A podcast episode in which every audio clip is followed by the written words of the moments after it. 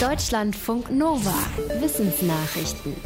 Vampirfledermäuse tun es und Langusten auch. Sie praktizieren Social Distancing, wenn ein Mitglied der Gruppe krank ist. Biologinnen und Biologen aus den USA und Großbritannien haben untersucht, wie Tiere versuchen, Infektionen mit Viren, Bakterien oder Parasiten zu vermeiden. Dabei stellten sie fest, dass viele Tiere sich instinktiv absondern, sozusagen zu Hause bleiben, wenn sie krank sind. Beim Menschen würden dagegen sozialer Druck oder Angst um den Arbeitsplatz oft dafür sorgen, diesen Instinkt zu unterdrücken. Für die Studie wurden einzelnen Vampirfledermäusen ein Bakterium injiziert. Es ist ungefährlich, ruft aber eine Immunreaktion hervor. Die Folge, infizierte Vampirfledermäuse konzentrierten ihre Kraft auf die Bekämpfung der Infektion. Die eigentlich sehr sozialen Tiere bewegten sich weniger und kümmerten sich weniger als sonst um andere. Karibische Langusten gehen sogar noch weiter. Da verlassen gesunde Tiere die Gruppe, obwohl sie sich damit einer größeren Gefahr aussetzen, gefressen zu werden. Offenbar ist ihnen der Infektionsschutz das wert.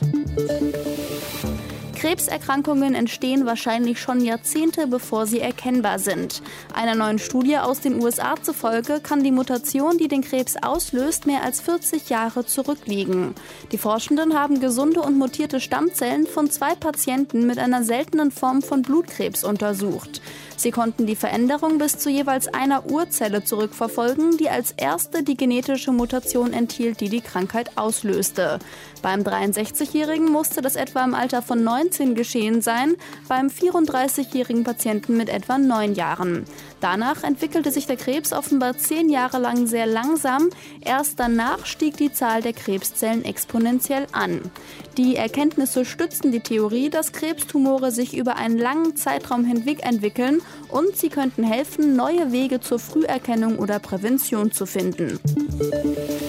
Muttermilch stärkt das Immunsystem des Kindes, schützt gegen Allergien, prägt die Darmflora und kann die Hirnentwicklung fördern. Forschende sagen, je länger ein Kind gestillt wird, desto besser für seine spätere Gesundheit. Das bestätigt eine neue Studie aus Kanada. Forschende aus Montreal haben die Milch von Müttern aus Guatemala untersucht, die sechs Monate lang stillten, länger als die meisten Mütter in Industriestaaten. Dabei kam heraus, dass sich die mikrobielle Zusammensetzung der Muttermilch im Laufe der Stillzeit erheblich verändert. Außerdem war sie viel komplexer als bisher angenommen. Die Forschenden identifizierten rund 1500 verschiedene Bakterien, von denen sie nur knapp 300 einer bisher bekannten Spezies zuordnen konnten. Auffallend war, dass jeweils die Hälfte davon entweder in der frühen oder späten Stillzeit deutlich häufiger vorkam. Schönheit liegt im Auge des Betrachters oder eher im Gehirn. Und da lässt sich ablesen, was wir attraktiv finden. Forschende aus Finnland und Dänemark haben eine künstliche Intelligenz entwickelt, die genau das kann.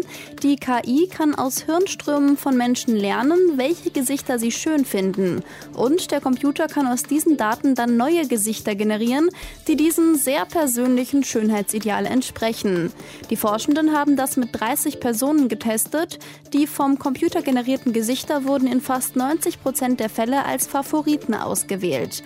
Die Vergleichsgesichter hatten deutlich geringere Zustimmungswerte bei etwa 25 Prozent. Die Forschenden sagen, dass sie mit ihrer KI Modelle entwickeln können zu Vorlieben von Menschen, unbewussten Einstellungen und Entscheidungen. Wenn Froschmännchen eine Partnerin suchen, dann quaken sie besonders schön und laut, um Weibchen von sich zu überzeugen.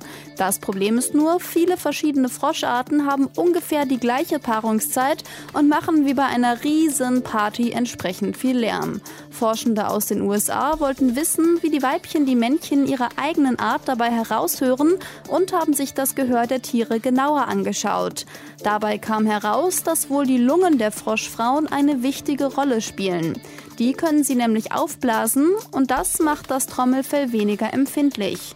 Auf diese Weise können die Weibchen die Paarungsrufe der Männchen der eigenen Art besser wahrnehmen, denn Geräusche, die nicht auf dieser Frequenz liegen, werden quasi herausgefiltert.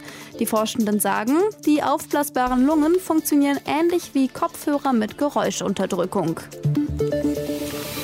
Sich in Tagträumen zu verlieren ist gar nicht so leicht, aber wichtig. Ein Forschungsteam aus den USA hat untersucht, wie wir es üben können. In Experimenten fanden die Forschenden heraus, wenn sie Probanden aufforderten, an Dinge zu denken, die ihnen Freude machen, wählten die oft oberflächliche Aktivitäten wie Eisessen. Wurden die Menschen aufgefordert, an Bedeutsames zu denken, kamen den Menschen oft schwierige Situationen in den Sinn. Die Forschenden sagen, fürs Tagträumen müssen wir Themen wählen, die beides sind, positiv und bedeutsam. Die Erinnerung an einen schönen Ausflug mit Freunden zum Beispiel. Erwachsene würden es aber oft richtiggehend vermeiden, sich in Gedanken zu verlieren. In einer anderen Studie hätten die Probanden lieber Fliegen gejagt oder sich selbst Elektroschocks gegeben, statt zu denken. Außerdem werde Langeweile oft mit dem Blick ins Handy bekämpft. Sich freudvoll dem Denken hinzugeben, sei aber eine gute Alternative. Deutschlandfunk Nova